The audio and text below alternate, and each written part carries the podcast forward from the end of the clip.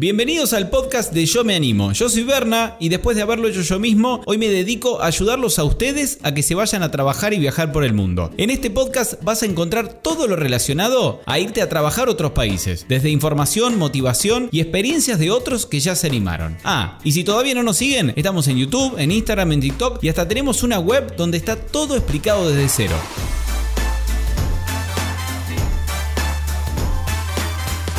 Hola, ¿cómo están? Bienvenidos a todos esos Yo Me Animers que nos siguen acá en el podcast, donde estamos siempre publicando historias, experiencias motivadoras de otros que ya se animaron, que se fueron y que volvieron, o quizá incluso todavía están de viaje, como es el caso de hoy, de Cristóbal, un chileno que se animó y se fue a Australia.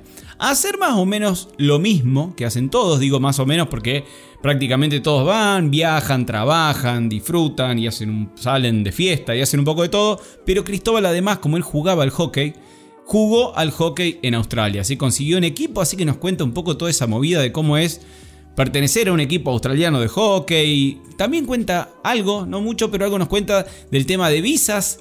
Si hay visas para deportistas, habla un poquito también del caso del fútbol, que no es su caso, pero tiene algunos amigos que, que saben y que han jugado el fútbol en Australia o en otros lados. Y también nos cuenta después de Australia qué está haciendo ahora que se fue a Francia.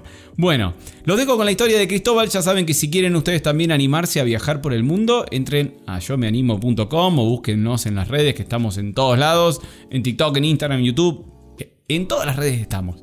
Pero hoy los dejo sí con la historia de Cristóbal. Ahí va, que la disfruten.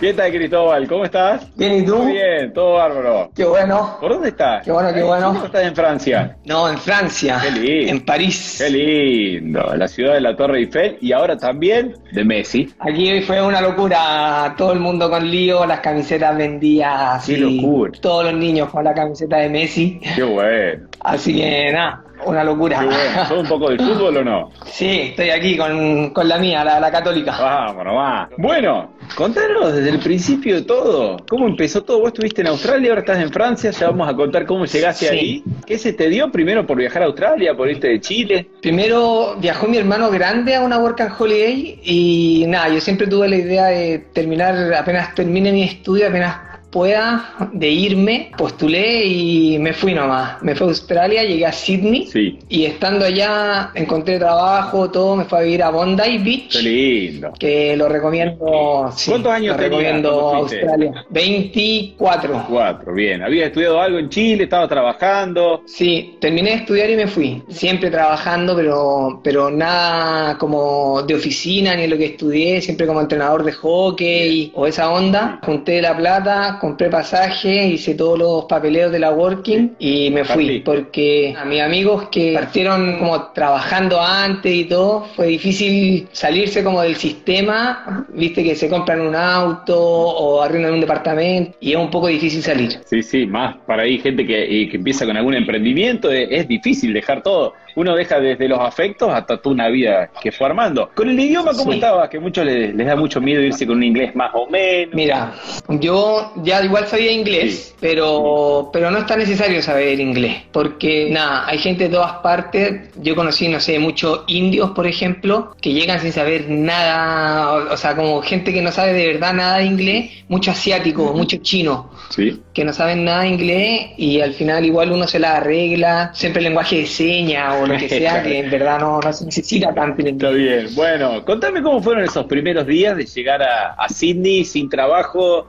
eh, el alojamiento. Decís que terminaste en Bondi. ¿Cómo, cómo, cómo terminaste ahí? ¿Dónde fuiste? Tuve suerte, fue a la casa de un amigo. Un amigo ya estaba ahí de antes Sí.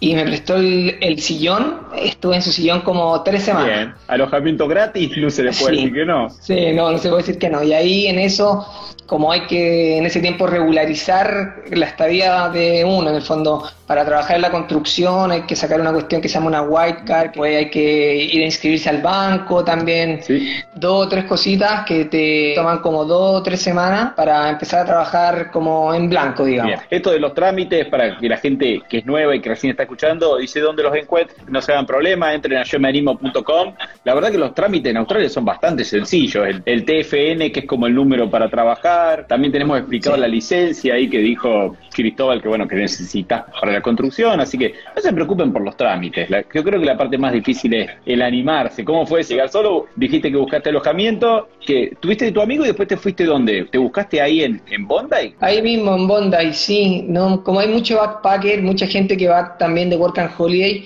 no es difícil encontrar alojamiento. En Facebook eh, siempre hay ofertas porque la gente está rotando y como todo es semanal, los sueldos, los pagos de sueldos son semanales y de arriendo y todo, entonces de una semana a otra se va alguien y nada, hay que estar solamente atento para llegar y listo. Bien, ¿y, dónde terminaste? ¿Dónde conseguiste bien? ¿Una casa con más gente? En Bondi, en Carlewis Street se llama la calle, a las cuatro cuadras de Bondi Beach. La misma calle que consiguió mi hermano que está ahora ya que hemos hecho un video, nos mostró una casa en Carlewis, no, no habrá sido la misma, no me acuerdo el nombre. ¿En serio? Vamos a chequear. ¿Qué número era? ¿Qué número era? ¿Te acordás? No. Oh, te mentiría, no me acuerdo, no, no me acuerdo. Bueno, ya, ya, lo voy a chequear después. Creo que era el 32, no estoy 100% seguro, pero me parece que era el 32, me suena. Mira vos. Eh, ¿Y con quién vivías ahí? ¿Qué gente más? ¿Había más gente? Sí, habían chilenos. Mira. Había uno que estaba con visa de estudiante, entonces que él tenía el leasing de la casa, que en el fondo que el contrato de arriendo, y los demás estábamos de backpacker. Bien. Y ahí empezaste, una vez que tenías los trámites hechos, eh, supongo que como la mayoría de los Working Holiday no vamos con un millón de dólares, eh, tuviste que empezar a buscar trabajo. Sí, sí, a buscar trabajo. También Facebook ayuda mucho. Siempre están circulando entre los backpackers los que tienen como trabajo. Entonces tú le mandas un mensaje, hoy estoy buscando trabajo, tengo la white card y nada, y ahí te dicen, ya, bueno, necesito uno para mañana. Hay que meterle pila, sobre todo el primer día de trabajo, para que te digan, ya, bueno, quédate. ¿Sí? Y ahí ya uno puede como cachar un poco cómo funciona todo, pero el primer día yo recomiendo estar pila descansar poco y trabajar mucho. Bien, bien, para mostrar, para mostrar que uno tiene ganas de trabajar y de te sigan llamando. ¿Te acordás cuánto cobrabas? ¿Cuánto pagaban más o menos en la construcción? 25 dólares la hora me hacía otro trabajo en demolición y que eran las tardes, que era terminábamos como a las 12 de la noche y ahí ganaba más. Ahí ya me hacía creo que 38. Ah, muy bien. Sí, ahí gané plata. Qué bueno. Así que en el día, en la mañana a la playa y después a trabajar soñado. El trabajo era muy pesado. Eh, eh, vos no tenías claro, siempre lo dejamos en claro, porque mucha gente dice, pero hay que tener experiencia en construcción, les pidieron experiencia. Uno aprende ahí. Y si te preguntan si tenía experiencia, decís que sí. Y después miráis, porque en todos lados quieren alguien con experiencia, pero al final nadie tiene. Y mirá, cuando una mira cómo se hace y listo. ¿Y cuánto tiempo estuviste en ese trabajo viviendo ahí en, en Bondi? Estuve seis meses y después me fui a la otra costa, me fui a Perth. Ah, mira, te fuiste para aquel lado. ¿En qué fuiste? ¿Fuiste en avión o por esas locuras manejando? Sí, me fui en avión. Ah. Antes me tomé unas vacaciones y me compré un auto que también son baratos. ¿Cuánto? ¿Barato eh, cuánto? Pagué 500 dólares australianos y en arreglarlo y en sacarlo de como todos los papeles y ponerlo al día, 1500 más. Re bien. O sea, 2000, sí, pero uno gana como 1000 a la semana, entonces está bueno. Claro. Y después lo vendía lo mismo. Lo vendía ¿Para viajar un poquito los fines de semana o...? Sí, para a trabajar, para viajar después me tomé un par de semanas. Lo equipé con cosas de camping, así que como hay, hay campings públicos también, a la orilla de, de playa, entonces que no hay que pagar ni un peso. Vacaciones baratas, acampando y en lugares increíbles. Qué lindo. ¿Cómo viviste Sydney? Que mucha gente viste por ahí dice, no, no me gustan las ciudades grandes, me voy a lugares más chiquitos. Sí, lo, lo disfruté Sydney, pero yo que soy de una ciudad chica, nada, preferí Perth, pero Sydney lo disfruté y uno puede, si uno le gusta algo más chico, puede mantenerse igual un poco más chico, digamos. Si está, por ejemplo, no sé, en Bondi o, no sé, también mucha gente se va a, a se me olvidó la playa un poco más al norte, pero ahí mismo en Sydney, que uno no tiene, no tiene por qué salir de ahí mucho. Está todo ahí, hay bancos, supermercados, playa, hay todo. Claro, vivir en un barrio más tranquilo sin necesidad de ir al mega centro de Sydney donde está toda la gente, todos los edificios. Sí, sí eso, no, no hay que que le dicen la City, no hay por qué ir a la City eh, obligatoriamente, digamos. Y además tenés la playa cerquita, digamos, tampoco tenés tanta necesidad, salvo que te guste realmente el ruido, la fiesta. Eso, sí, la fiesta ahí está, está buena, también es entretenida. Los fines de semana, ¿qué hacías? No. Salía, salían un poco de fiesta con, con la gente de la casa. ¿Dó- ¿Dónde conocían gente? Que por ahí hay mucha gente que va sola y dice, es fácil conocer más gente, voy a estar solo. Sí, sí, es fácil. En el trabajo siempre hay gente también en la misma y son buena onda. Y yo, como juego al hockey, en verdad no se me hace tan difícil porque llega un equipo y, y nada, en general los equipos salen, son amigos. Pero nada, siempre hay una comunidad de backpackers, se da mucho un poco la comunidad de latinos, sobre todo en, en Sydney, que yo, como igual quería aprender un poco más de inglés, también fue una de las razones para escaparme. Bien.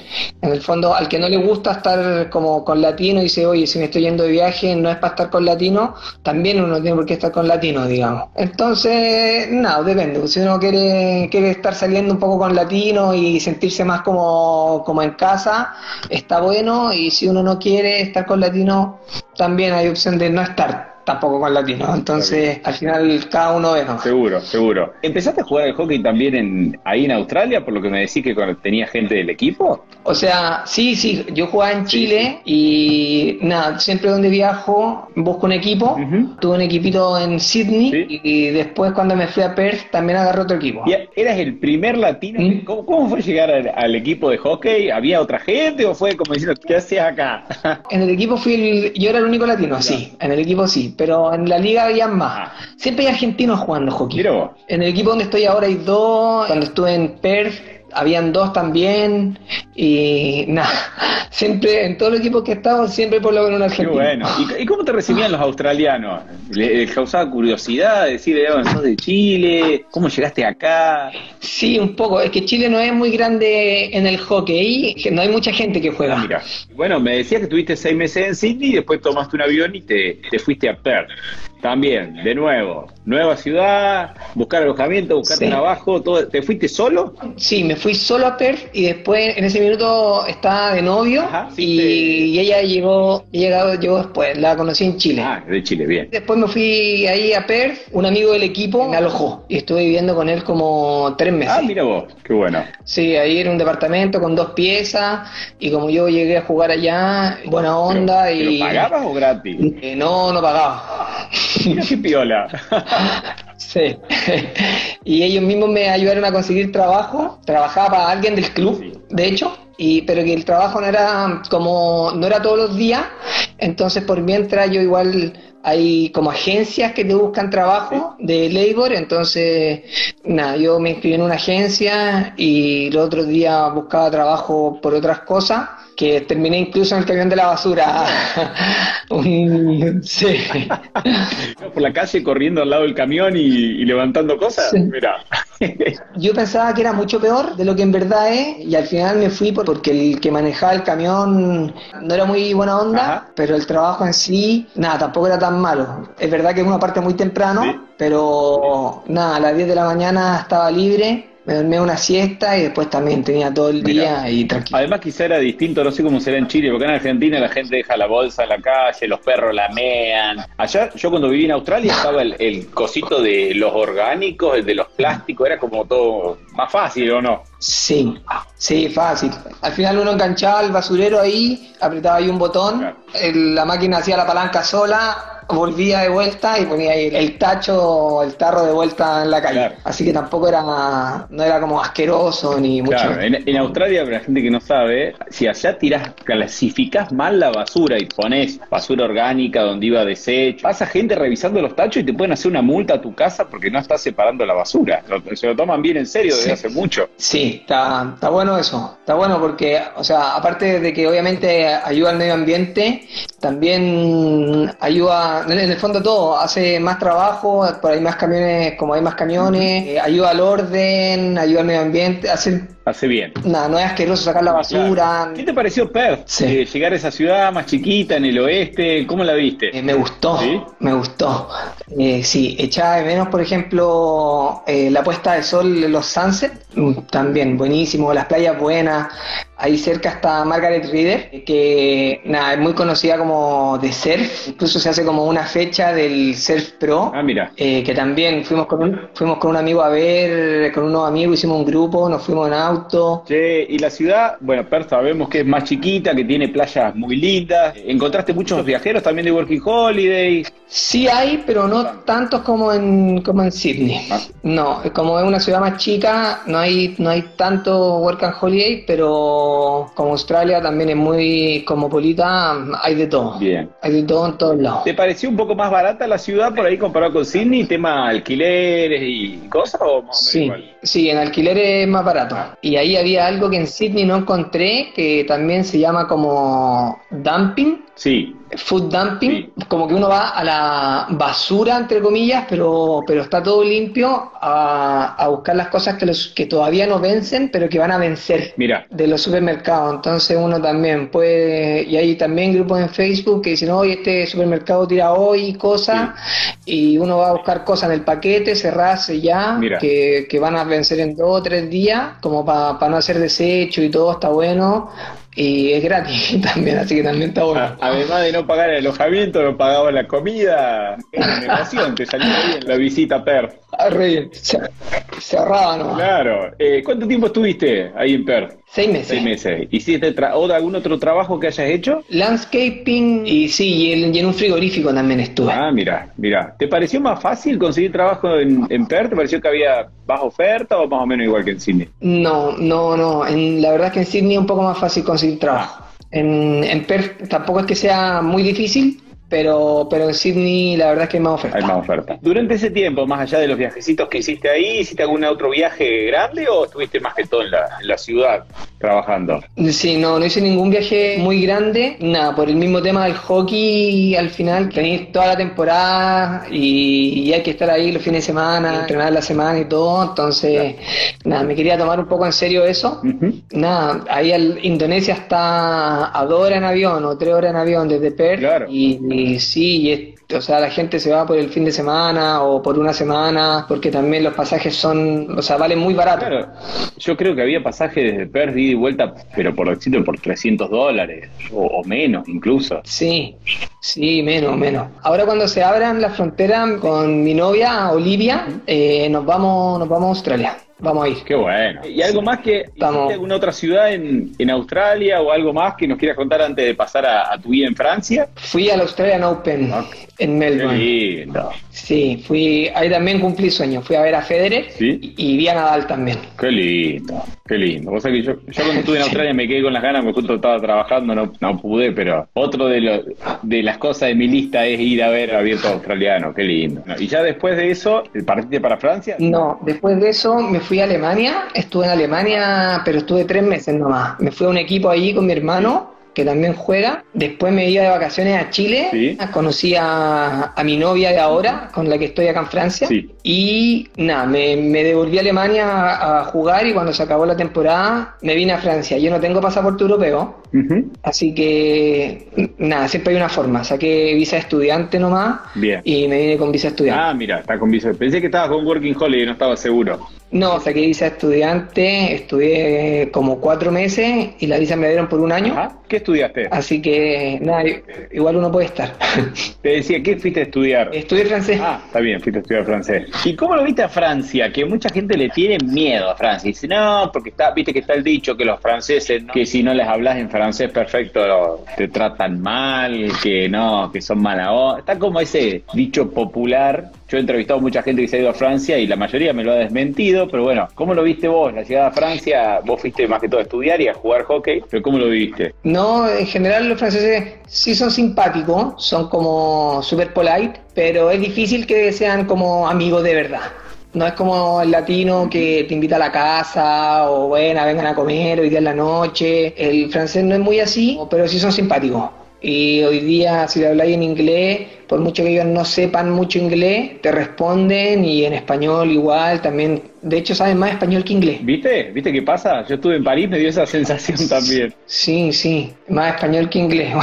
son simpáticos igual. Y allá estás jugando eh, ahora el hockey, ¿qué estás jugando de forma profesional? No, no, yo no soy profesional. Ah, bien. O sea, juego en un equipo en primera división, pero no me pagan, por ejemplo. Bien, pero un equipo de primera, o sea, la liga importante o no? Sí, pero no es de lo mejor de Europa. Ah. O sea, no es Bélgica, no es Holanda, es Francia. Mirá, mirá Sí. qué bueno. Y contame un poquito de tu vida más allá del hockey, que bueno, te habrás hecho muchos amigos. Vos- la mayoría son franceses en el equipo, salvo algún argentino que dijiste. Sí, la mayoría son franceses. Dos alemanes y dos argentinos. Mirá, se armó un lindo grupo, se juntan, te juntás con los argentinos. ¿Qué haces en París? Contanos un poquito de la ciudad. Es un mundo de cultura también, siempre hay cosas para hacer, si no hay ir a un parque o hay en, en ver- en verdad hay mucho, muchos panoramas. Y con el hockey sí, en general, por ejemplo, cuando entrenamos el fin de semana, después de entrenar siempre hay un asadito, salen cerveza, así que también hay entretenido. Está entretenida la ciudad. Sí, París tiene mucho para ofrecer. Tiene desde fiesta, Sí. museos, verde. A mí me encantó, la verdad, me pareció una ciudad soñada. ¿Planes para el futuro? Si pudieras aplicar a una Working Holiday de Francia o alguna otra ahí de las que están disponibles para chilenos, ¿te vas a jugar al hockey a otro Portugal. lado? Portugal. No, más que el hockey, me iría a Portugal. Estuve ahora de vacaciones una semanita en Portugal y nada, supe que estaba abierto. De hecho, conocí unos chilenos allá que estaban en Work and Holiday y me encantó. Qué bueno, ya tenés destino planeado. Me enamoré de Australia, Ujú. pero si no, la verdad es que sería Portugal. Y bueno, Australia, eh, quizá hay gente que nos está escuchando que no sabe, podés extender la visa si hiciste, ah, pero si hiciste trabajo, vos hiciste algún tipo de trabajo en ese año que te permita extender. No, se puede, sé que se puede extender hasta tres años después de haber hecho esos trabajos, pero en el club donde jugué me ofrecen una Sport Visa, que se Mirá llama. qué bueno. Así que me voy, me iría con visa. Un, gol- un golazo, un golazo de media cancha. No te pregunté si hay algunas cositas de, de Australia que te hayan llamado la atención de, de su cultura, sus costumbres, de, de algo por ahí distinto al Chile. Eh, bueno, primero el, el sistema de trabajo de 7 de la mañana a 3 y media de la tarde para mí es- también es un golazo y no tener que estar trabajando hasta las 6 o algo así, pa- después no queda día. Arrancan temprano, ¿eh? Y lo otro- Es típico, ellos arrancan muy temprano. Sí, muy temprano y terminan temprano. Y después, eh, nada, me llamó un poco la atención que son medios parecidos a los gringos. Ajá. Que de repente cuando se emborrachan, se disfrazan o son ahí medio, medios que les gusta el escándalo. Sí. Ah, son simpáticos igual al final. Los, los del equipo andaban haciendo ahí pelotudeces cuando estaban, cuando estaban borrachos. Pero al final nada me reía no. Sí, son, son de tomar mucho. Sí, no, les gusta, les gusta. Les gusta la fiesta. Comidas, bebidas, algo que te haya llamado la atención. Comida, no, culinariamente no eran tan buenos. De hecho, este dato también es bueno. Los que, los que estudiaron cocina o tienen algún título de cocina, se pueden conseguir visa muy fácil. Sí, sí, sí, hay muchos que van de, de chef, de cocinero y, y les va bien allá, la verdad. ¿Probaste el famoso Vegemite? Sí, lo probé, lo probé. No, no me gustó mucho, en verdad, no. ¿A ti te No, gustó? para nada, pero yo creo que lo comía mal porque yo le ponía... Para los que no saben, el Vegemite es una especie de... ah, ¿qué- ¿Cómo podemos decir? Como una mantequilla maní, una no mantequilla sé, de maní, pero... tiene un gusto raro y yo, yo le ponía un montón. Dice que hay que poner muy poquitito, con un poquitito de manteca y, y es más rico. Yo le ponía como si fuera mermelada, no sé, no me gustó para nada tampoco.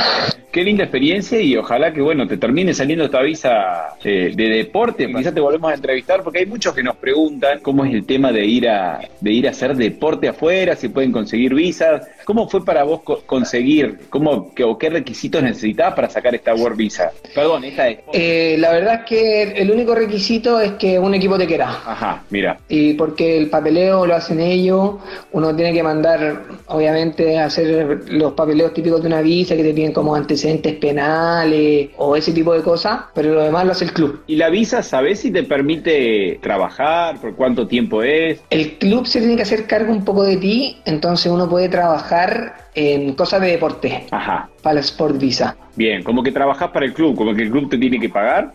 Sí, para el club o haciendo otras cosas, no sé, arbitrando, siendo coach en otros clubes, pero en general sí, es como haciendo, en el fondo uno va como, como al Sport Visa, a hacer como un aporte, se supone como al deporte, entonces los trabajos son tienen que ser como en eso. Igual siempre hay excepciones y, y siempre hay trabajitos por ahí que también se pueden hacer, así que siempre hay una forma de, buscarle ahí la vuelta y encontrar algo. Está bien, seguramente mucha de la gente que está viendo ahora se está preguntando, ¿y si quiero ir a jugar al fútbol y consigo un club, ¿puedo sacar la, misma visa que Cristóbal? Sí, si dan un club bueno ya, seguramente sacan una visa mucho mejor que la mía. Mira, ya, ¿conociste gente que haya ido y sacado la visa por fútbol específicamente? No, no en Australia. En Nueva Zelanda sé de un amigo que lo hizo y que le fue bastante bien, porque aparte no hay, bueno, no, no son muy futbolizados.